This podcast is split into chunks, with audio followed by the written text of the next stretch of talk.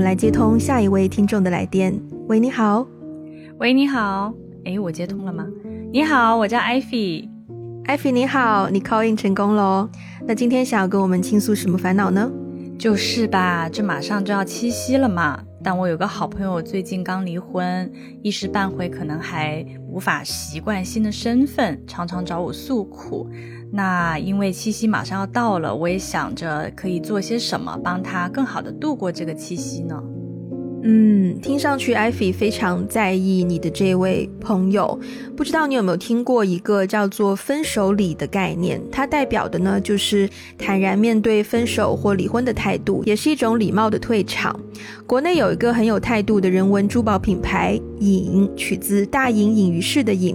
他们最近关注到了离婚这件事。那如果说在一起和结婚是为了幸福，分开和离婚也应该要是出于同样的目的。这同时也契合了品牌的情感态度观——理想挚爱。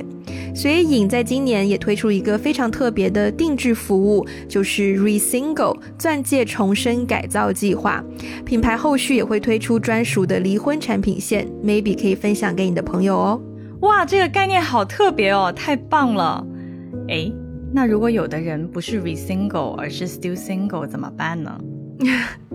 你的意思是说，像 Wendy 一样依然单身，可是也想要趁七夕送个礼物给自己吗？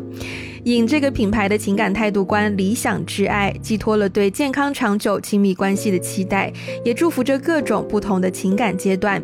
引所有的珠宝作品都是十八 K 真金材质，亲肤百搭的设计，以这种长期主义的态度，表达了对于不管是热恋结婚中的你，还是重归单身的你的尊重与祝福。听上去很美好哎，所以我可以在什么渠道找到这个品牌呢？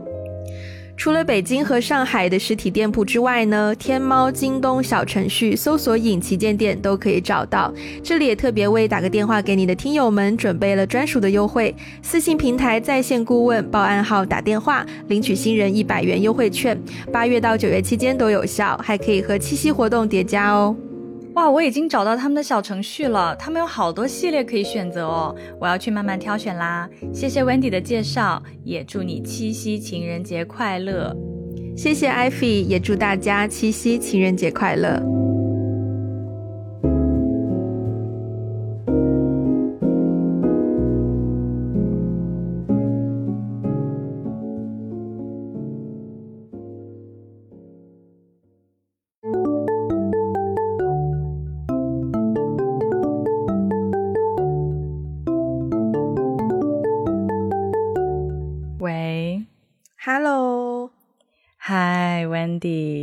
哎呦，真的真的给我来深夜电台风啊！可不嘛，虽然外面阳光明媚，但我我觉得我们今天聊的话题是挺适合晚上聊的。我们我们要不要先把窗帘拉一拉，假装？而且也很而且也很适合喝着酒聊了。虽然我现在在喝咖啡，我也在喝咖啡，所以真的要拉窗帘吗？你觉得？嗯不用啦。问你哦。因为你在前忘了哪一期节目啊？我们聊《失之愈合》那期电影的时候，你有提到说，你看那个花束般花束般的恋爱，哭得很，就是痛彻心扉嘛？对对，呃，我想要我想要从这一部电影去来带入我们今天要聊这个话题。因为那部电影，呃，在香港它的译名应该叫做《他和他的恋爱花期》。我其实个人更喜欢，就是他用了“花期”这个名字，因为我觉得很妙的，就是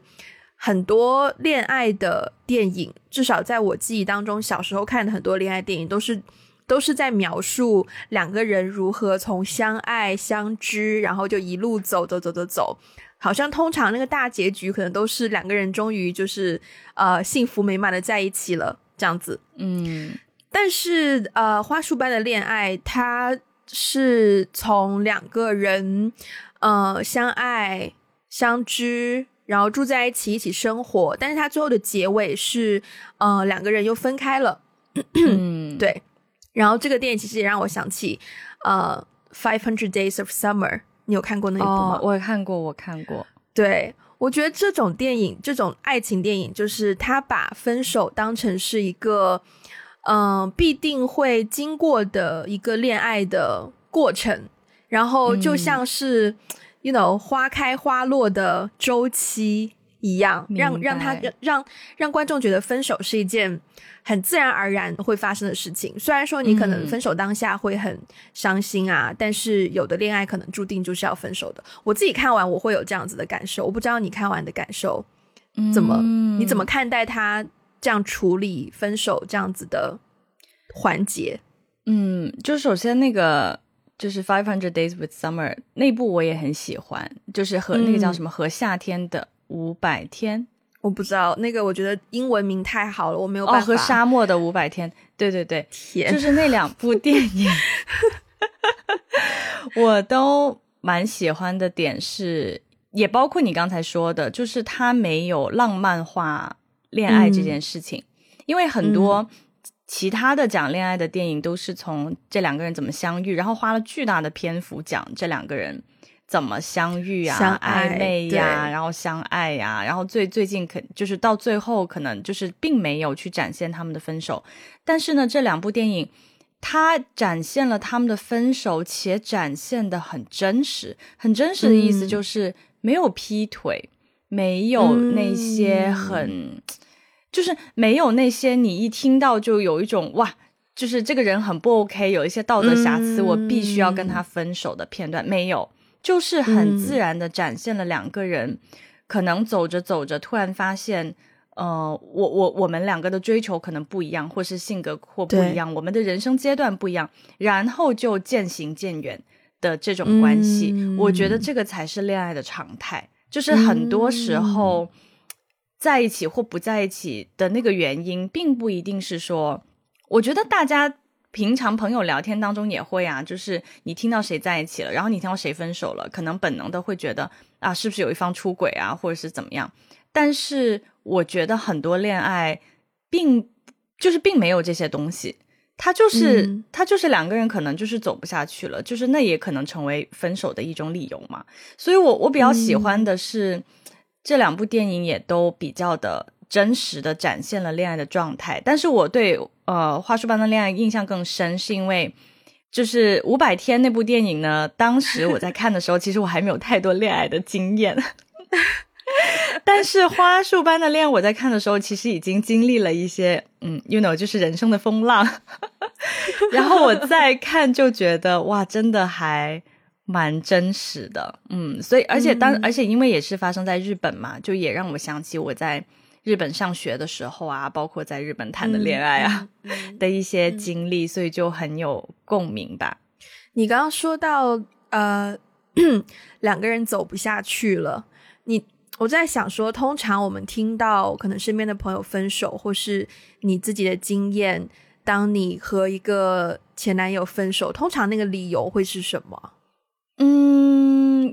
嗯，当然我我也经历过，虽然我刚才有说到，不是所有的分手都跟劈腿有关，但是我也确实经历过 被劈腿的分手。所以当那些事情发生的时候，那这个。理由就很很很简单了，也不是很简单，就是它就是一个很清晰的理由，就是因为对方做了一些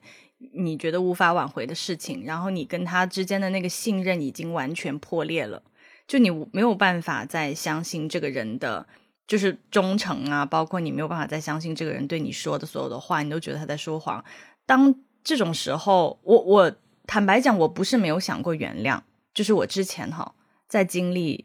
过，就是被。劈腿的时候，我不是没有想过，但是也尝试过一段时间吧。可是就最后就觉得我还是没有办法。就是我觉得要是原谅的话，我自己会沉浸在那个痛苦当中很久。我觉得没有必要。对，那除了这种理由的分手呢？其他的分手，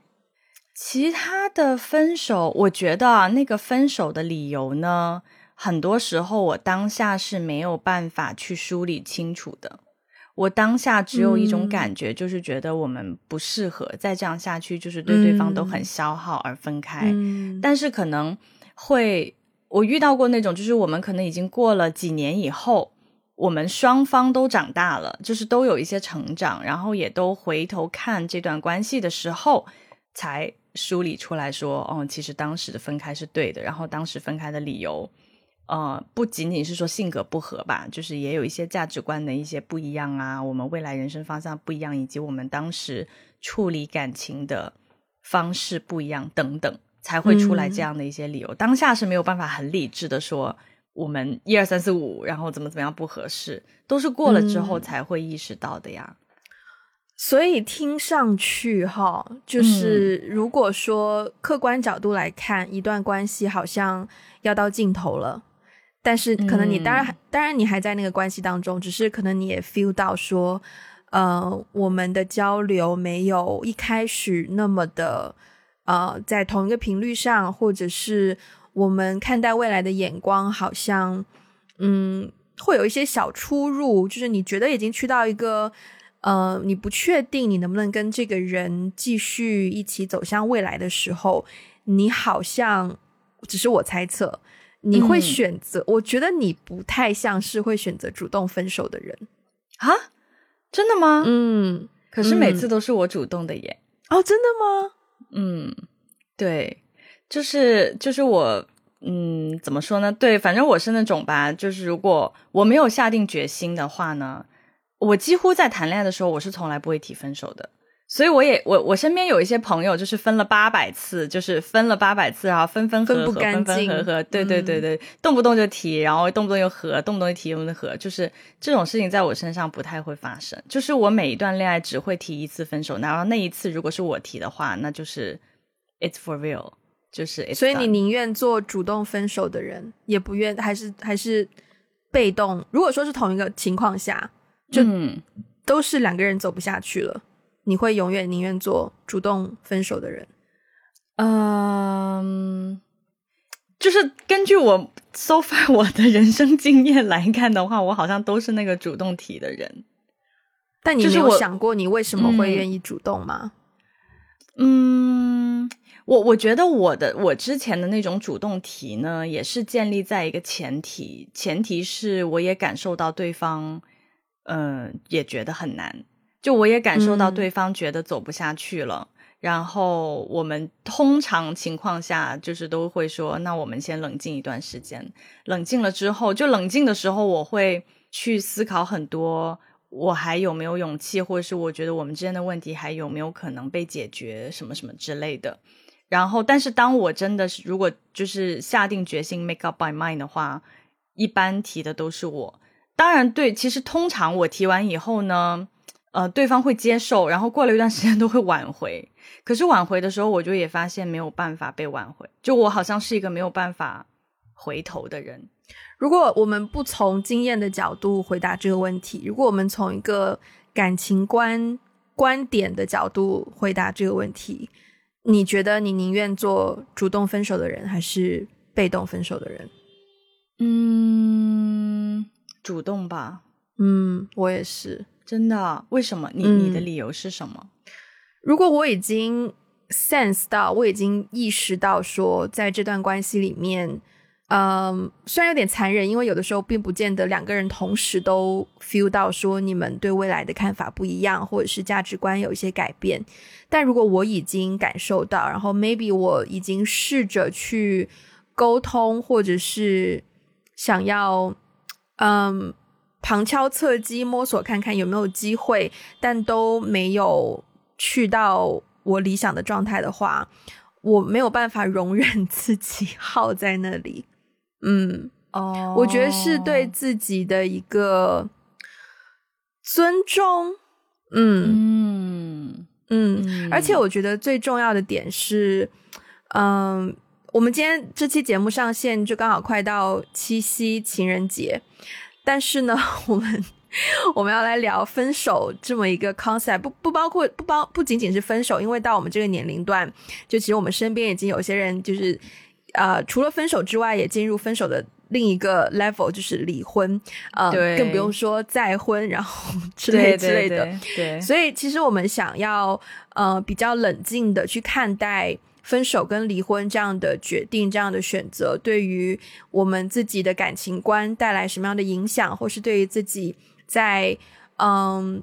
亲密关系里面自己价值的定义会不会产生什么样的影响？我之所以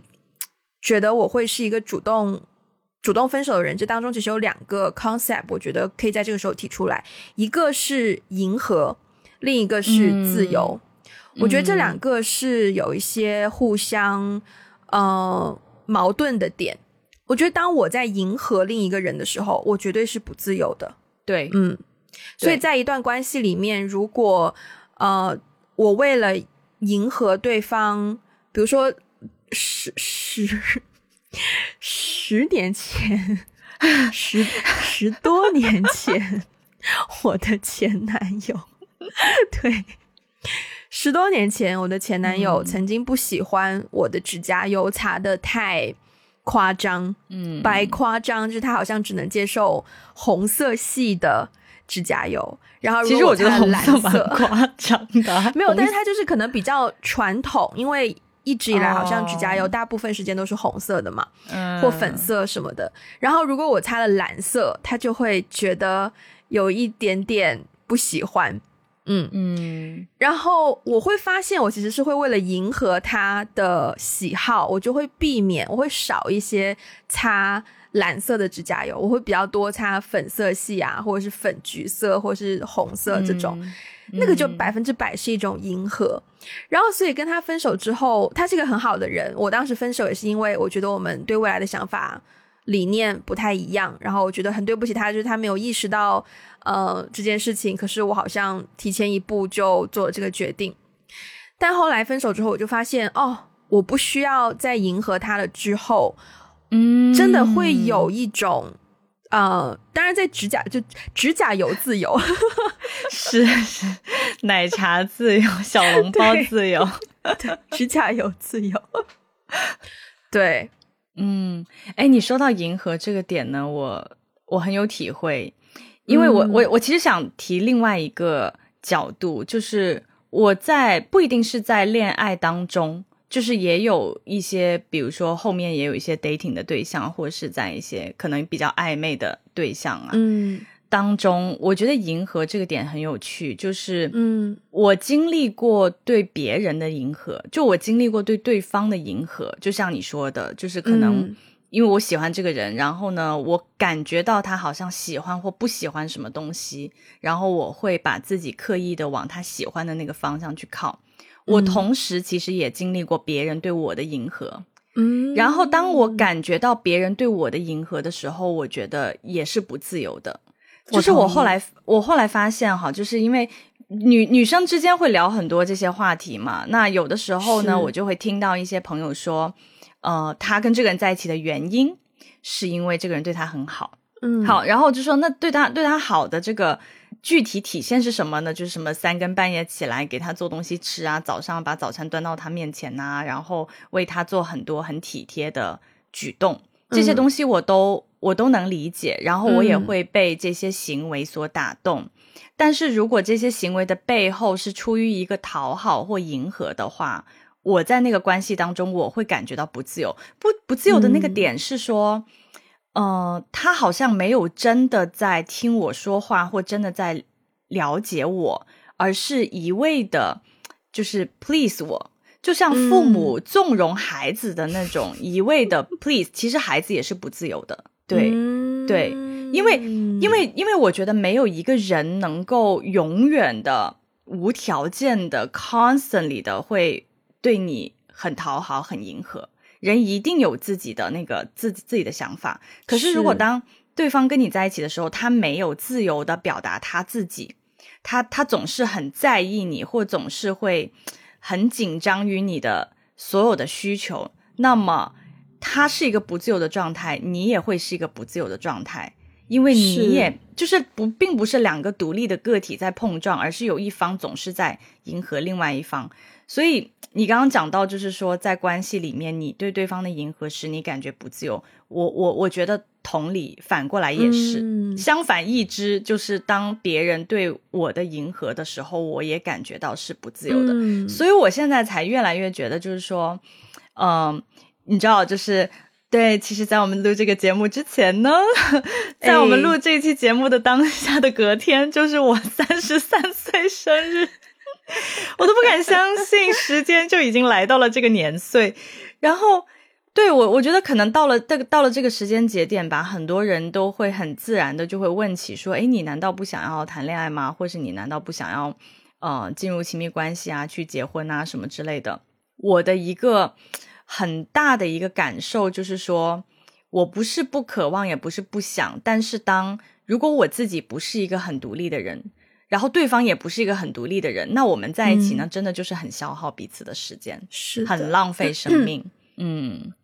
我想要回到你说，当对方在迎合你的时候，我我其实有很深刻的感受，但这个感受可能不是来自于亲密关系里面，而是来自于在其他跟其他的朋友，或是可能有的场合同事呃相处的时候，甚至有的时候可能是呃，特别是当你 maybe 你是一个比较管理阶级，或可能学长姐，然后就是你有后辈的时候，你会发现有的时候，当然那个环境下可能是一个权力。有某种权力制度存在着，然后一些所谓的权力没有你高的人就会想要去迎合你，但是当你感受到他们迎合的目光，you know，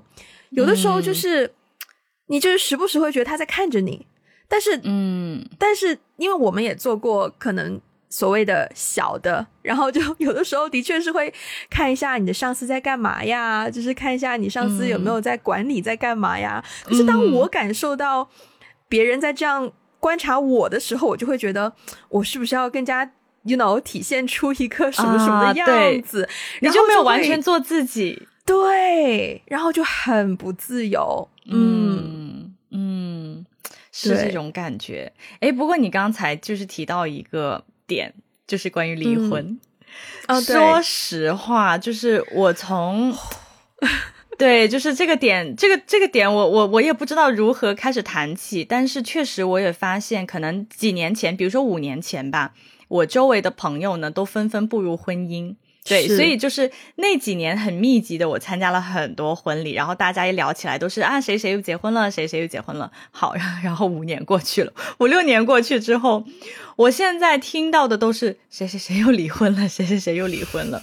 就是越来越多。特别是到我们这一代人，我们自己也进入婚姻，然后也很多同同龄人也为人父母之后，我们也经历了，就是不是我们。本人，但是我们周围的人也开始经历婚姻的那种挑战吧。所以，关于离婚，我想问一下，你有没有听过？当当然不是你自己的经验。我们我们对这个话题并没有什么过多经验可探讨。但是，你有你有听过什么样的离婚的理由吗？嗯，可能因为我听到的理由大部分偏客套吧。然后，大家通常都会。把它包装成一句话，就是日子过不下去了。哎，这句话对于没有结婚的人来说，真的是没有任何的参考。但是我没有什么体会，嗯，我反而很能体会，因为，嗯，如因为结婚两个人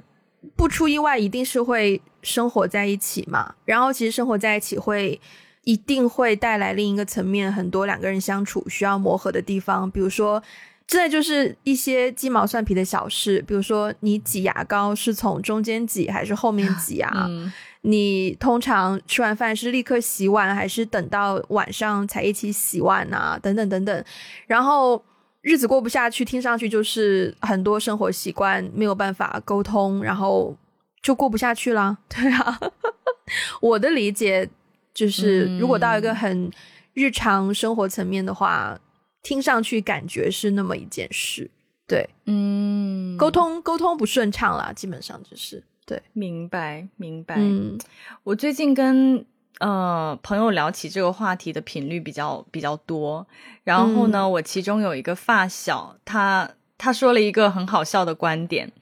就是他其实他结婚非常的早，他是属于那种就是二十出头就结婚了，然后女生，然后所以他的先生其实是比他大一些的啦。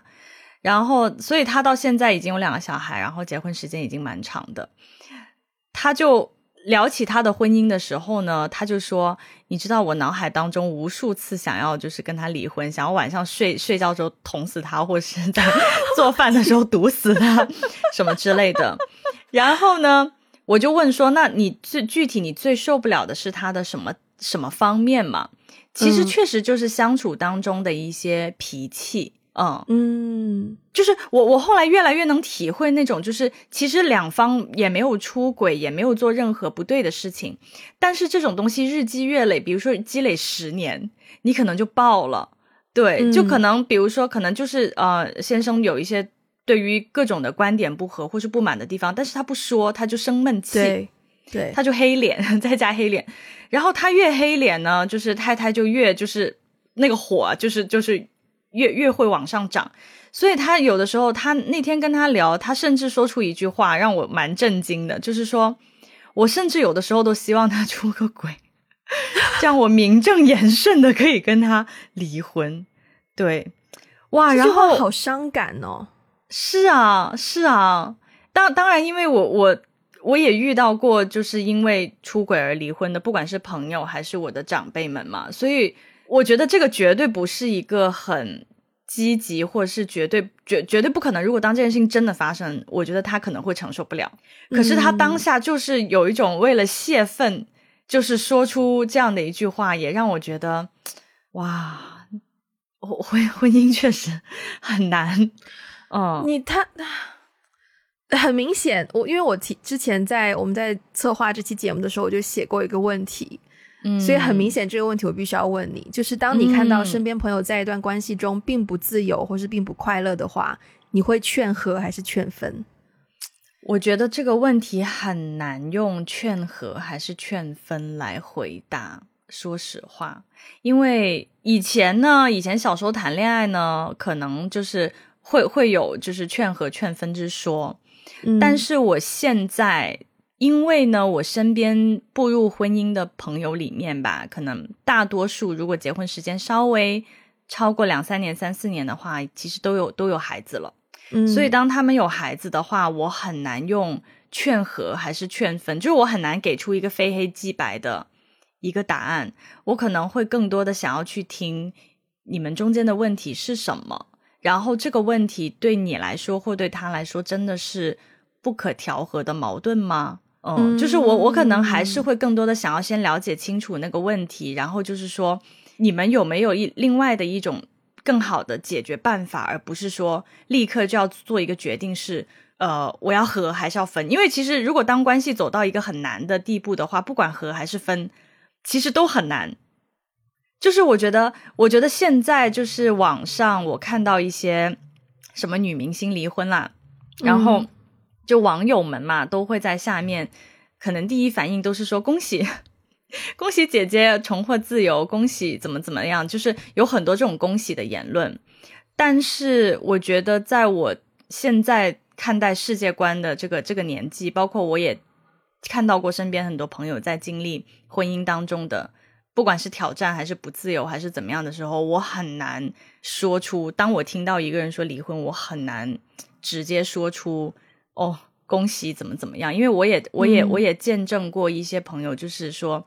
其实离婚给人带来的那个自我价值的冲击和破碎是很大的，不是说你签了一张纸，签了个名，你就重获自由、重获新生。很多人其实是痛哭，然后他其实从那个嗯自我价值的否定当中，真的花了很长时间才走了出来。对啊，所以我很难直接说。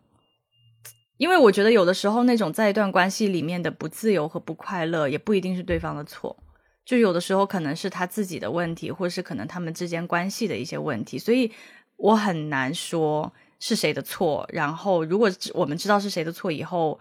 到底是分呢还是和呢？我我很难给出一个很直接的答案呢。嗯，但是有的时候两个人在一起，不见得是谁。不适合，不见得是说一方有错，而是可能本来你们在一起就是一个错啊，因为很有可能是是啊是啊，对啊，所以我我自己首先对这个问题，我基本上一定是会劝分的哦，真的，嗯，对，即使有小孩，如果他们有小孩，即使有小孩，即便我自己是一个离婚家庭的受害者的小朋友长大，我也不断的去问过自己这个问题，就是万一有一天。我有小孩了，然后我觉得跟丈夫走不下去了，我会离婚吗？我会让我的小孩经历同样或是类似的遭遇吗？我一直一直在想这个问题，我不敢，但是我觉得在我心中百分之八十倾向性是说我还是会离婚。嗯，我觉得这个原因在于说，我不能够把自己，我不能够为了维系家庭、维系婚姻而牺牲自己。嗯，就是在我想想怎么说，对我觉得很多时候常常会，嗯，步入到一个阶段，就是当你结了婚之后，我觉得特别是特别是对女性。嗯，就是当你进入婚姻，当你有了妻子、呃妈妈的角色之后，嗯，好像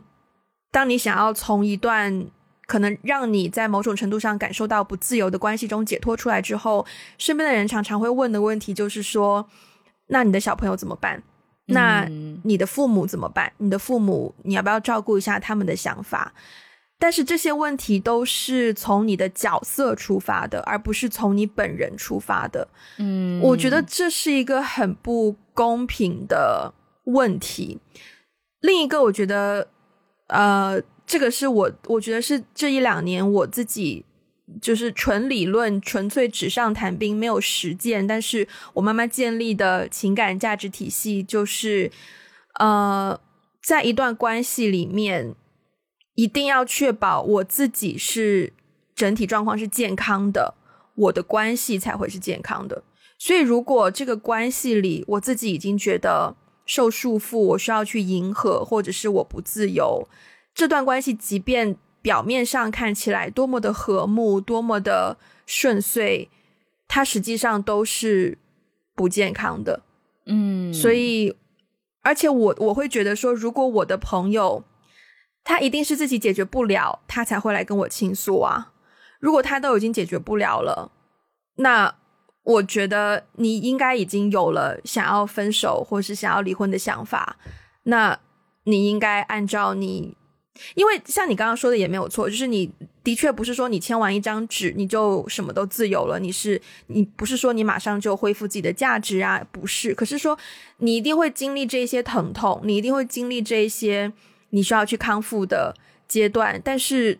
这就是一个必经的过程。换一个比较通俗的说法，就是长痛不如短痛。嗯，分手就是短痛，离婚就是短痛。如果但如果你要苟延残喘在一段不健康或是你自己很吃力的关系里面，那个就是长痛。嗯，对，所以我大部分情况下是会。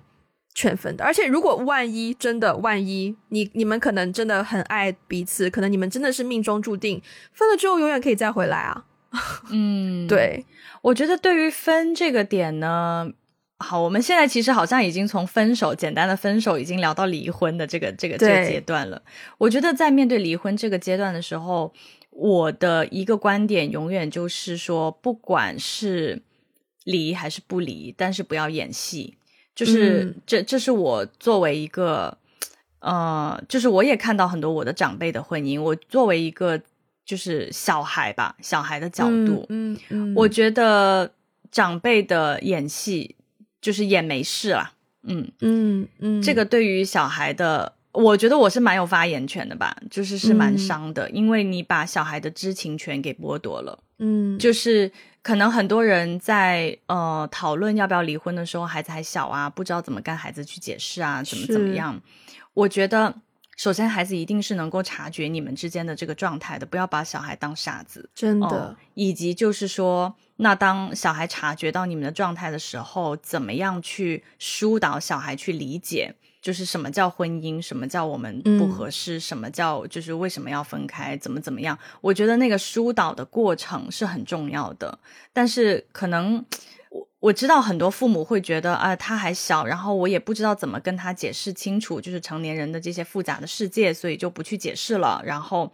要么就演戏还苟延在一起，要么就是苟延残喘，对，要么就直接。分开就是突然之间也不跟小孩说清楚，就是两个人就突然分开，然后对小孩的生活造成很大的变动。我觉得这些都是不是很成熟的处理吧？嗯，对。然后所以就是说，可能在这个问题，我会更加容易从一个小孩的角度去理解，就是不管是怎么样，都一定要就是梳理清楚跟小孩。就是解释清楚，他不是傻子，他能够感觉得到。嗯，然后你刚才就是说关于呃离婚以后的那种，就是那种自由度吧。嗯，我觉得很很很很奇妙呢。是我最近也是刚好跟就是另外一位朋友在聊天，然后他嗯呃经历了最近刚刚离婚，然后我有问他说，你觉得呃分开之后有没有更加自由？他的他的回答其实让我蛮就是蛮意外的。他说，分手以后的自由可能只是形式上的自由吧，就是你你不再呃委身于这段关系，你不用再跟这个人报备啊，或者怎么怎么样。但是内心是不是更自由，其实还真的不一定。因为他觉得在一段关系里面的时候呢，你每天的生活是很很固定的。就是你日常的生活很固定，然后这个人在你的生活当中也是很固定的出现存在，你们的相处方式是很固定的。但是呢，当离了婚啊或分了手之后，这个人就不在你的生活里了，他等于是打破了你生活的惯性 routine。对对，所以当你生活的惯性被打破的时候，很多人是会觉得很不舒服的。然后那种不舒服也是不自由，对他来说，那种不舒服也会变成一种不自由，因为他会一直想那个事情。所以他觉得真正的自由是你是不是准备好了去拥抱每一天生活的不同，去打破以前的生活的惯性，这个对他来说才是真正的自由。所以可能按照他这个答案的话，他现在这个阶段虽然已经离了婚，但是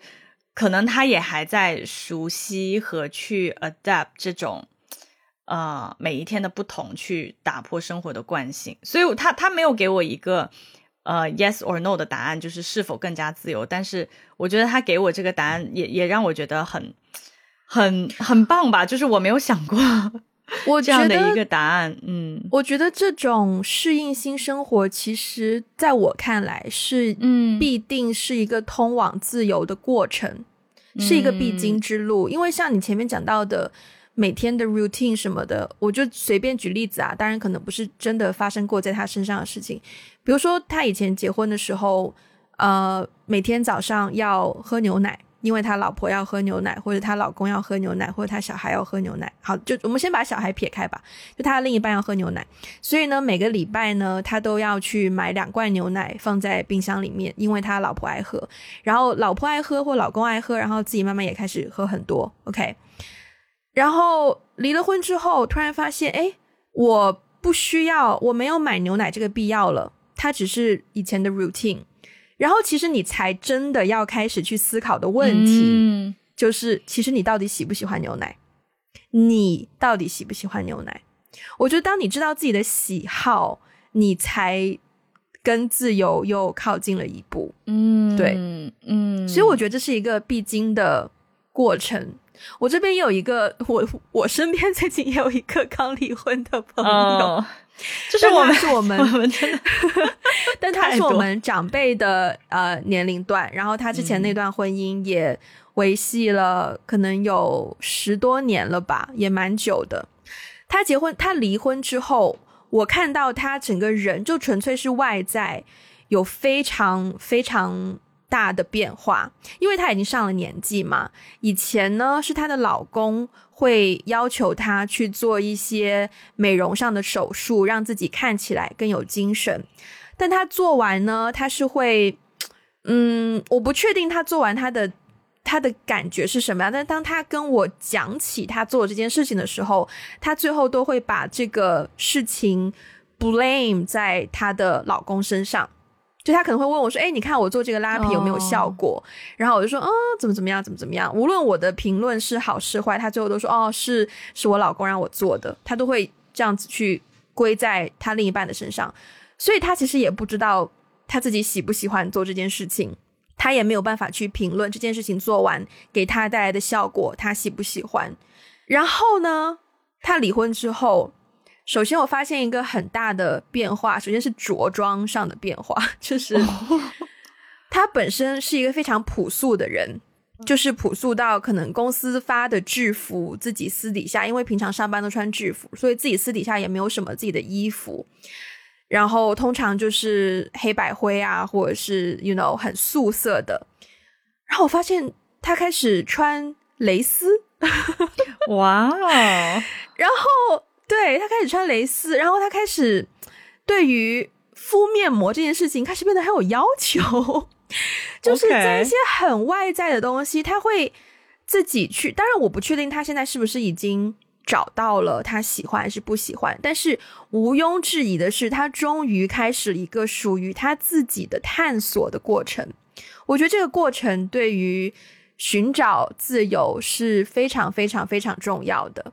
然后很多时候，当你已经进入一段关系，可能因为对方已经有他的一些喜好，然后你不自觉的去迎合了。你其实不仅仅是做了迎合这个动作，你还默默的失去了一个给自己探索的机会。对，嗯，那我问你哦，因为你刚刚说到你这位朋友，我非常有共鸣，因为我在我身上也发生过类似的，穿蕾丝吗？啊，那倒也不是哈，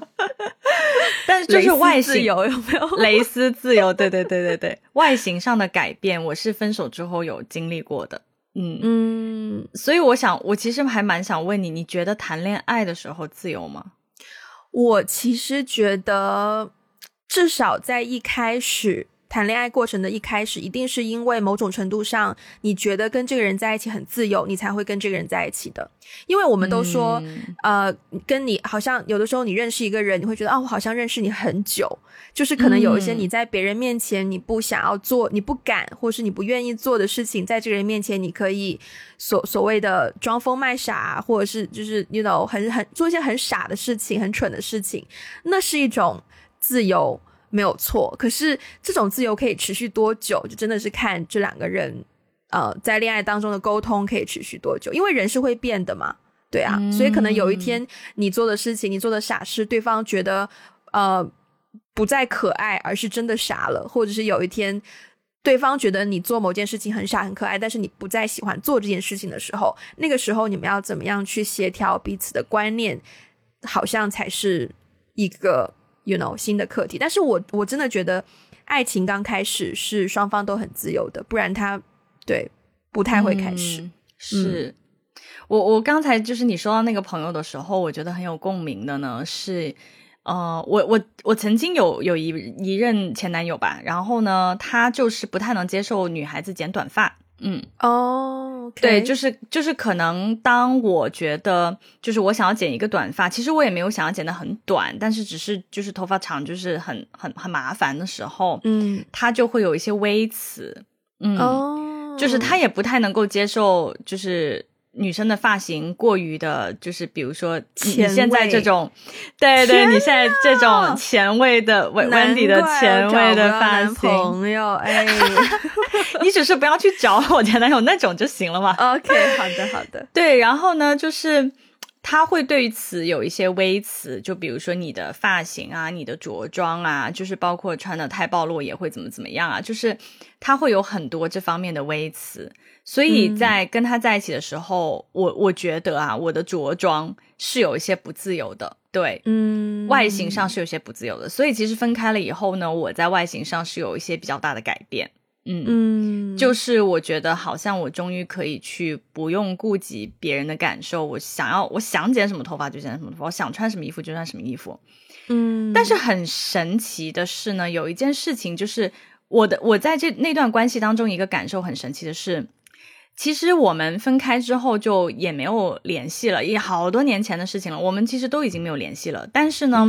会我们中间会有一些朋友的嘛，就是会有一些共同认识的人，然后也都是有互互 follow IG 这种，互 follow IG，互相关注我们的 Instagram 的账户啦的朋友。对，然后呢？我在我们的一些共同好友里面有发现，他好像分开之后呢，他也开始做自己了。比如说，他开始搞了一个纹身，OK，就他开始也剪了一些很前卫的发型。其实，不是我，不好意思，我穿插一下。我看了看自己的纹身和自己金色头发，想起我们老一辈对于那叫什么 纹身、抽烟、染漂烫头，是不对？没有了，那个是德云社三大什么三大叛逆的举动。But yeah，就是他在跟我分开了之后，他也在做自己。因为我我们在一起的时候，其实我有感受到他在不管是在我面前还是在他父母面前，他有演的那一面，就是他想要演出一个很。很很好的一个男孩子的样子，但其实实际上他其实是很喜欢一些很叛逆的东西。那些叛逆的东西呢，说实话我不喜欢。嗯，对，所以所以在我们相处的时候，我们也因为这些东西有很多的争吵。但是后来，当他开始，虽然我们已经分开了那个时候，但是当我开始。感受到他在做自自己的时候，我说实话，我我是发自内心的替他开心的。嗯，虽然他做自己的那个样子我不是很喜欢，就作为我的另一半，我我没有很喜欢我的另一半是这个样子。但是对于他这个人而言，我真的是 I'm truly happy for him，因为他真的在做自己，这件事情是让我很开心的。所以，嗯，所以我当时的一个感受就是在那段关系里面，我们并不是很自由，对，而且。就是其实有有回到刚才我们其中的一个问题，就是说劝分还是劝和。我对于这个这个问题之所以也是有一点嗯比较灰色的回答吧，我很难说一定是劝分还是劝和，是因为我在那段关系当中，我的那个不自由吧，也有一一大部分的程度是因为我自己的问题，不是因为对方的问题。嗯嗯，所以我但这这些都是我分手以后才意识到的，所以在那段关系当中就很妙。我们在一起的时候呢，其实是很不自由的。不管是我们独立的个体、独立的人格还没有形成，然后我们对彼此的要求啊、期待啊、着装也很不自由。可是我们分开了之后呢，好像我们外形上在追求自由，然后我们也在人格上变得更加自由了。嗯嗯，然后，所以我我我才觉得，其实好像对我而言啦，就是。不管你是在恋爱当中，还是你在自己单身的时候，其实这个自由吧，你都是要自己去探寻的。对，就是其实那个自由的来源呢，不是别人给你的，也不是不管你在不在谈恋爱，你都可以是一个很自由的状态。是对，然后因为那个自由的状态，就是不能够依赖一段亲密关系，或不能够依赖另外一个人给你，因为另外一个人不可能给你这种很自由的状态。嗯，所以我其实现现在的话，我会更加觉得，其实自由与否呢，嗯，不见得是跟谈不谈恋爱有关，而是说，我觉得自由的前提是要去操练爱和被爱，然后以及形成自己的独立的人格。其实 basically 就是更加的知道自己是谁，了解自己，然后知道自己适合什么样的人，适合什么样的状态，那才是自由的。没错，没错。嗯，我觉得这是一个很好的时机点，让我可以呃介绍一下今天这期节目有给我们提供大力支持的这个影这个饰品金饰品牌。其实他们主要是做就是金的饰品，呃，就是艾菲现在正在跟我呃一边聊天，我也时不时就盯着他脖子上这一条小项链，闪闪发光的。其实今天我们在节目里面聊到了非常多，不仅仅是分手，也不仅仅是自由，而是有非常多关于感情观、爱情观的一些问题和看法。然后这个总是我总是会时不时想到这个品牌，一个原因是因为他他们最近就是在推的这个系列叫做 Re Single 嘛，就是 for 一些。嗯，可能离开一段婚姻或是离开一段感情的人，但是其实，在这个的背后，这个品牌更加核我我觉得啊，这个核这个品牌更核心的一个价值观叫做理想之爱。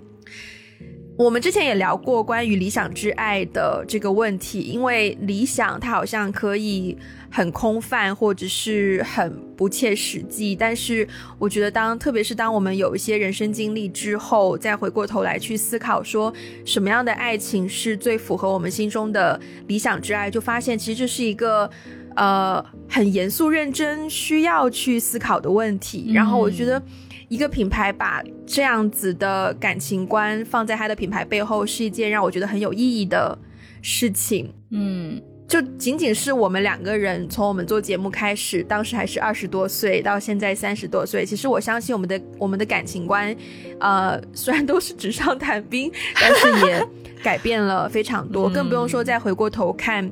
曾经的真的在一段关系里面的自己，我们都是一步一步在学习，在探索。呃，适合我们自己的爱情是什么样的。对，所以最后再简单介绍一下这个品牌，它叫做 Y I N 隐，隐是隐秘的隐，整体是一个我觉得是一个很有种东方，就是 you know 比较 subtle，不那么张扬的感觉。因为很巧的是，金色金饰其实不好做，嗯，但是它就是能做出一种低调，可是又对，you know。这个品牌给我一种大隐于市的那种高雅，说得好，说得好。因为高雅不可能随处可见，对，但是它就是有一种隐藏在低调的隐藏在这个喧嚣的世界上的那种感觉。嗯，我其实，呃，我对金色，因为。不知道你有没有听过，但是因为每个人的肤色不一样，所以有的人是比较适合金饰，有的人是比较适合银饰。所以我自己对于金饰是比较挑剔的。但是，我虽然已经很挑剔，但是我身边有比我更挑剔的朋友。然后那一天，当我收到银的项链，然后我把它拿出来的时候，我身边的一个就是对于首饰或者是奢侈品比较比较有研究的同事，他就看到，他就说：“哎。”这金色做的蛮漂亮的耶，然后我当下就，哦，吃货之人呐，就是得到了这样的赞美，而且我现在看到你戴它，跟你的。很搭哎，我也觉得。其实自从我就是收到这个项链之后，然后我就这几天一直都有在戴，然后我就有一种幸福感，就是我每次戴的时候，我都觉得自己好高雅哦，你知道吗？我很喜欢这种若隐若现的感觉，就是戴了，但是好像没有，因为它很细，所以戴了又好像没有戴，但是呢，它又有那种金的光泽。嗯嗯。对，所以今天呢，就把这个品牌分享给大家。如果大家是，呃，像我们节目一开始就是已经在那通那个小电话里面也给大家就是稍微预告过了嘛，就是如不管大家是 re single 还是 still single 都可以，